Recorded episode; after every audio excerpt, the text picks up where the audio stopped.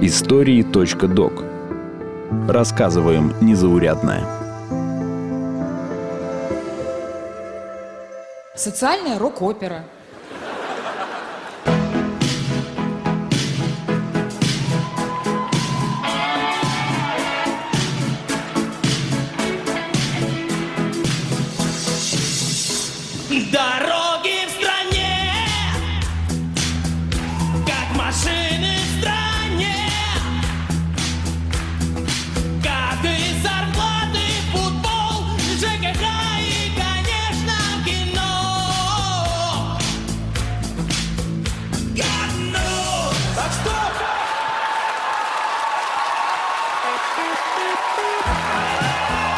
Это, пожалуй, одна из самых известных КВНовских шуток. В Ютубе у этого выступления команды «Союз» несколько миллионов просмотров. Многие фразочки из КВНовских программ давно ушли в народ. И никто уже не помнит, что их первоисточник – это какая-то телевизионная передача. Всем привет! Меня зовут Артур Арушанян, Здравствуйте, дорогие члены нашего клуба. и это новый эпизод подкаста «Истории.док». Почти каждый хоть раз слышал про КВН. Однако, как он появился, откуда берутся команды и что там за запутанная система с лигами, все это для многих остается загадкой.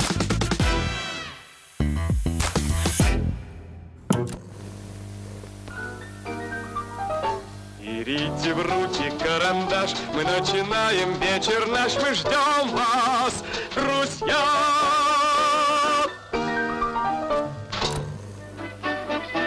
Прообразом КВН стало телевизионное шоу ВВВ «Вечер веселых вопросов». Эта программа вышла в эфир всего трижды в 1957 году. Записей трансляции не сохранилось. Однако есть свидетели, которые рассказали, почему выпусков было всего три. Дело в том, что на третьей передаче ведущий пообещал приз всем, кто прямо сейчас приедет в студию в шубе, шапке и валенках. Проходило все, кстати, летом в Москве. Главное условие – взять с собой газету от 31 декабря прошлого года. Однако ведущий по какой-то причине именно об этом и забыл упомянуть. Спустя некоторое время в студию ворвались толпы людей в шубах и валенках. Дошло до того, что пришлось вмешаться милиция. Из воспоминаний Марка Розовского, соавтора «Вечера веселых вопросов». Одним из первых вбежал летчик из Норильска в Унтах. Зал ему аплодировал, кричали, что надо дать премию. Но потом началось что-то несусветное. Толпа заполнила зал, сцену. Милиционеров у входа просто смели. Кто-то ухватился за заднюю кулису, и она сорвалась. Случившееся стало причиной закрытия передачи и отстранения ее создателей от работы. ЦК КПСС даже выпустил отдельное заявление по этому поводу. Работники телестудии стали на путь подражания худшим приемам и нравам буржуазного телевидения. Подобный случай мог произойти только в условиях политической беспечности руководства телевидением. Прошло несколько лет, и к создателю «Вечера веселых вопросов» Сергею Муратову обратились с предложением придумать что-то наподобие закрытой программы. Так в 1961 году на советском телевидении появился КВН, он же Клуб веселых и находчивых. Друзья, если вы помните, точно таким же движением мы э, начинали нашу предыдущую передачу. По правилам передачи, команды из разных университетов и городов соревновались в юмористических конкурсах. Вместе с правилами по ходу игры возникали и новые конкурсы. В первом выпуске придумали конкурс капитанов. С разминкой же зритель познакомился только на четвертом. А на седьмом авторы представили публике домашнее задание. Чтобы окончательно определиться со всеми деталями, создателям КВН понадобилось полгода. Однако, спустя 10 лет, в 1971 году передачу снова закрывают. Да-да! КВН закрыли. Потому что открытый КВН как открытый сарай. Открыл, все, крысы, Петросян, пошло, поехало. Клуба веселых и находчивых. На экраны КВН вернется только 15 лет спустя, в 1986 году. После возрождения отцов-основателей КВН приглашали сначала в жюри, а затем в качестве почетных гостей. Сменилась и песня. Теперь, перед началом игры, звучала композиция Бориса Салибова «Мы начинаем КВН». Композиция, кстати, до сих пор остается гимном клуба веселых и находчивых.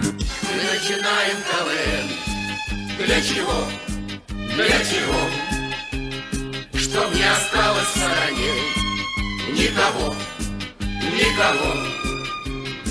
Пусть не решит нам все проблемы. Постепенно движение КВН расширялось за пределы Советского Союза. Появилась Западноевропейская лига КВН. Члены клуба собирались в Израиле и даже в США. В дальнейшем, уже после распада Советского Союза, прошла первая международная игра СНГ-Израиль. В 1994 году состоялся чемпионат мира между командами СНГ, США, Израиля и Германии. Камера, мотор. С 1997 года, помимо съемок игр, стали проводить дополнительные концерты КВН, билет на который мог приобрести любой желающий. И только с 2006 года у поклонников игры появилась возможность попасть на саму съемку передачи. Стоп. Снято. С ростом популярности КВН и географии участников стали появляться самые разные лиги. Одних только официальных лиг в России и странах СНГ порядка 60, причем в каждом регионе свои. Например, в столице нишей считается вторая Московская студенческая лига. Из нее команды переходят уже в межрегиональную Московскую студенческую лигу. И вот если победить там, то участники попадают в Центральную лигу Москвы и Подмосковья. В других российских городах структура лиг в целом похожа, но по-разному называется центральная. Например, в Санкт-Петербурге это Нева, в Воронеже – Старт, в Красноярске – Азия. В основном в центральных лигах играют команды, которые стремятся пройти в высшую лигу. А это уже те самые игры, которые транслируют по телевидению. Это правда, мистер Холмс? Истинная правда, миссис Хадсон. Это правда, доктор Ватсон? К сожалению, да.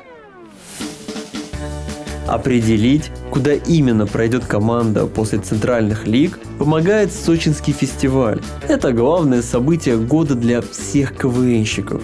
Как правило, фестиваль проходит в январе и длится 10 дней. В течение этого времени редакторы отсматривают выступления команд. И тех, кто играет в КВН лишь полгода, и тех, кто занимается им много лет. Приехать в Сочи может любой. Главное – найти финансирование и зарегистрироваться на сайте. Именно деньги порой и становятся камнем преткновения для команды. Как правило, на первые выездные игры командам приходится поискать средства, рассказывает Ирина Неумина, директор команды КВН «Союз», чемпионов высшей лиги 2014 года. У меня была сберкнижка, реально там было 30 тысяч рублей. И когда ко мне пришли ребята и сказали, что они хотят ехать, ну, там, в Северку, куда-то еще, я не нашла ничего лучше, как снять эти деньги с этой книжки. И это были наши первые деньги, наша первая поездка. А мы шили костюмы в поезде. У нас была машинка с собой, девушка Лариса, которая нам помогала полностью. Мы купили трикотажи на последние деньги. Женщина, а, мы поняли, в понедельник начинаем заниматься. Я насчет аванса. Мы не выплачиваем аванс. А, Ромах, ты смотри, лохотрон, а? Прям как в тот раз коте, гематоген за почку дали. Порой коллектив может целиком финансироваться на деньги частных спонсоров или университетов. И вот получается такая готовая команда-проект. Но так бывает не всегда. В итоге команда нашла или получила деньги и все-таки доехала до Сочи. Там коллективы показывают только один конкурс. Как правило, это приветствие. Если редакторы посчитают выступающих достаточно смешными, то пригласят их во второй тур. Там уже отбирают коллективы для телевизионных лиг. Особо талантливых участников могут взять не в международную или первую, а сразу в премьер-лигу или даже в высшую. И сочинский фестиваль – это получается не только возможность попасть в телевизионные лиги, но и большое событие для каждого КВНщика. Ведь именно в Сочи игроки имеют уникальную возможность пошутить друг над другом со сцены. Понятно, что все хотят посмотреть высшую лигу, но огромное количество внутренних вещей, которые происходят за, и понятно только КВНщикам, они происходят именно в первом туре. Потому что это шутки на КВНовский зал. Это то, что смешно КВНщикам. Э, Это реально очень разный юмор. И выступление в первом и во втором туре, а второй тур всегда смотрит Александр Васильевич, всегда смотрит уже вся полная команда редакторов. Естественно, таких вольностей и внутренних приколов там редко кто-то себе позволяет. Вот. И, соответственно, очень часто обычные зрители, обыватели, ну, как бы им не кажется смешным то, что происходит в Сочи на первом туре. Потому что, ну, просто есть внутренние вещи, над которыми смеются КВНчики. Это своя атмосфера. Это большое движение, у которого, ну, действительно есть свои внутренние радости, и они происходят вот на первом туре в Сочи. Третье по статусу телевизионная лига. Внимание, не запутайтесь в цифрах. Это первая лига КВН. Открыта она еще в 1993 году и разыгрывается не в Москве, а в разных городах страны. Такая большая география лиг и игр вынуждает КВНщиков много путешествовать. И как раз в этих поездках порой могут происходить самые разные курьезы. Вот, например, что случилось с командой «Союз» после выступления в одной из региональных лиг. Северная лига, теплый зал, нас, значит, здорово приняли. И а у нас не было денег на отель, и поэтому мы убегали как Золушка. То есть мы отпевали буквально финальную песню. У нас уже стояло два такси, и мы садились в машины, и нас везли в уходящий поезд. Мы просто забрасывали вещи, и поскольку бежали по вагонам, кто-то взял кофр с костюмами. Пока закидывали, ну, грубо говоря, во второй вагон садились, а ехали в восьмом. И просто на третью полку кинули кофр. И в Тюмень уже, когда вышли, смотрим, у нас костюмов нет. Тех самых, ну, куда теперь без них? И мы бежали по всем вагонам до самого первого вагона, и буквально вот там за пять минут до отправления. Хорошо, что у нас были розовые кофры, розовые, черные. И мы увидели эти кофры просто на третьей полке там с бельем. Тогда паспорт, билет. Ага, вот билет и... Блин, я походу паспорт забыл. Нет паспорта, нет посадки. Да как нет посадки? Ну, женщина, может, я могу вам что-нибудь предложить? Ты в Иркутск в плацкарте едешь, что ты мне предложить можешь? Высшая лига – это основной конкурс, к которому многие стремятся. Далее идет премьер-лига, вторая по значимости. Чемпион премьер-лиги автоматически попадает в следующий сезон высшей лиги. Начиная с 2003 года в премьер-лиге сыграло более 300 команд. Однако с 2021 года ее больше не транслируют по телевидению. С годами игра трансформировалась и перестала соответствовать единым правилам. Количество конкурсов в рамках одной игры может сильно отличаться. Долгие годы классическим форматом игры были приветствие, разминка, музыкальный, капитанский и домашнее задание. Однако уже сегодня на смену приветствию пришел конкурс фристайл, в котором можно показывать все, что хочешь. Я прошу прощения. За что? Заранее. Количество человек от команды на сцене также менялось и сегодня не имеет жестких ограничений. Например, в 2014 году в высшей лиге играла команда из двух человек – Даус. До этого удалось даже дойти до финала. В премьер-лиге 2018 года играла команда «Красная фурия», которая состояла и вовсе из одного человека. Уважаемое жюри, понимаю, что пройти в полуфинал одной мне будет очень сложно. Наверняка вы возьмете еще какие-нибудь команды. Обычно КВНом начинают заниматься в студенчестве. Многие университеты проводят специальные курсы для всех желающих. Там рассказывают о создании шуток, редактируют материалы и даже учат пользоваться микрофоном. Я даже помню момент, когда сам хотел участвовать в КВН и ходил на такие занятия в университете. И как бы это странно ни казалось, но там не учили быть смешным, а рассказывали, как работает юмор и строится шутка. КВН самое главное – это постоянная практика и улучшение своего материала. На этом же этапе чаще всего формируется команда. Зачастую это как раз ребята из одного университета. Хотя порой команда формируется совсем иначе и по чистой случайности. Например, финальный состав Союза собрался в зале ожидания аэропорта. Но на самом деле есть команды, которые, э, как, как там многоточие, э, для тех, кто прохавался самого низа, для тех, кто знает, что такое любовь. Есть команды, которые, как мы, 15 лет играли и мы играли в разных составах. Мы были командой КВН «Гарвард», мы представляли разные регионы. И Тюменскую область, и Малнинский автономный округ. Была команда КВН «Моль» из города Шадринск, где играл Кирилл Коковкин и Саша Алымов. И просто после очередного фиаско, не пройдя высшую лигу, мы нечаянно в аэропорту. Ну, в общем, просто переговорили. Точно такая же история была, кстати, у команды КВН э, из Иркутска. Была команда из Иркутска, из ООН-Д, которая потом объединилась и стала командой КВН «Байкал». Вот. Из двух команд, которые рядом проживали, да, случился такой классный большой проект, который много лет нас радовал. Постепенно команда развивается, и попав в серьезную лигу, перед ней возникают обязательства. Нужны хорошие костюмы, трансфер, логистика, проживание и так далее.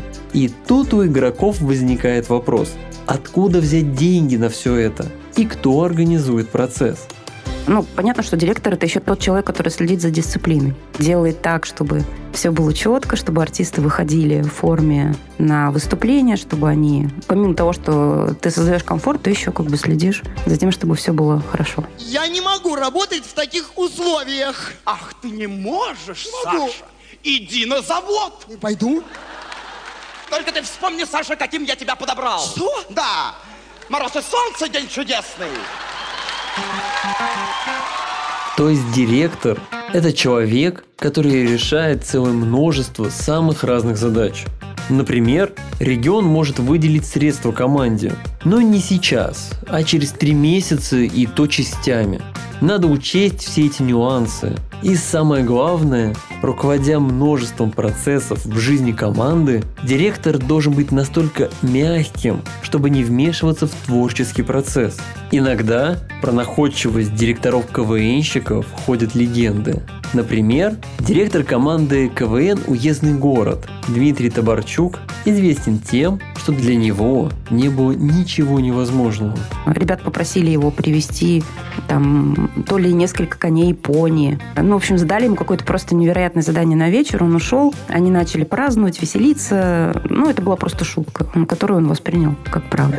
И утром кто-то, значит, открыв окно, чтобы посмотреть на рассвет, на солнце, увидел Табурчука, который вел вот этих коней. И там был кипиш, и все там, типа, ребята, давайте писать номер, он коней ведет. Значит, я хочу такую татуировку. Женщину голую и в полный рост. Вот так вот. Где? Вот на нем. Сделаем. Но вот собрали команду, определились с директором и финансированием и даже начали готовить материал. Обычно шутки и сценарии пишут сами члены команды, но порой нужно срочно переделать материал, освежить его или вовсе сочинить новый. И тут командам на помощь приходят сторонние авторы, которые за определенную плату выручают в критической ситуации. Дальше команда показывает готовые номера специальному человеку, то есть редактору. Тот либо оставляет все как есть, либо вырезает, а также дает рекомендации. Бывает, что команда высшей лиги показывает свой материал одной игры минимум 6 раз. 4 раза редакторам, потом генеральная репетиция и сама игра. Ну и большая география КВН требует от команды ориентироваться на публику в зале. Ведь шутки, над которыми посмеются в Перми, могут совсем не понравиться жителям Сочи. Также редакторы вырезают шутки, если они не пройдут своеобразную цензуру. Считается, что высшие редакторы наиболее строгие. Я не склонен подозревать всех во всем. Но, скорее всего, это какой-то заговор.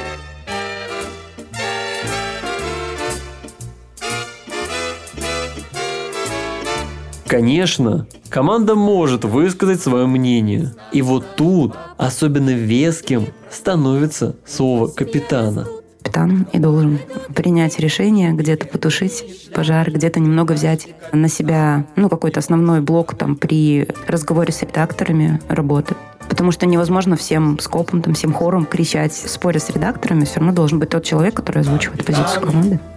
Капитаны, капитаны, КВН. Если директор находится за кулисами и он не публичная личность, то капитан всегда в поле зрения. Во-первых, он играет капитанский конкурс в высшей лиге. Во-вторых, капитан принимает все основные решения, и за ним обычно бывает два голоса. Однако, многое зависит от команды. Плюс капитан в ответе и за настрой коллектива. Ведь путь из низшей лиги в высшую невозможно предугадать. Одни команды распадаются и бросают КВН после первых неудач. А есть команды, которые годами не могут выйти из своей лиги. И только единицы достигают своей цели. У нас достаточно сложно все складывалось на финале высшей лиги. Мне очень нравилось то, что написалось. Постоянно менялся сценарий, мы дописывали, ставили, искали реквизит, хор, там просто, ну, было огромное количество всего. И Айдар Граев в последний буквально день, когда он уже играл, он говорит, слушай, ну все, у меня там перенапряжение связок, я не говорю. И мы искали фониатора, приехала женщина, которая работает со звездами с нашим в Москве, и сделала ему горячий укол. И вот, ну, вы спрашивали про капитана, да, то есть он вышел и сделал все по максимуму. Я не думаю, что кто-то из зрителей заметил, что несколько часов назад этот человек не мог ни говорить, ни петь, и еще там потерял сознание во время этого укола, и как бы, что там вообще был стресс. Но в этом, наверное, еще и самая такая стресс-часть работы директора, потому что когда ребята выходят на сцену, от тебя уже больше ничего не зависит. Я тихонько забрал гитару и пошел дальше. Навстречу мне вышел Александр Васильевич и сказал, «Вау, кого я вижу!» Yeah. Ну, я немножко преувеличил, конечно. Yeah, он не говорил. На самом деле он спросил меня, Айдар, а хочешь шутку? Я говорю, конечно, Александр Васильевич. Ну так иди и придумай.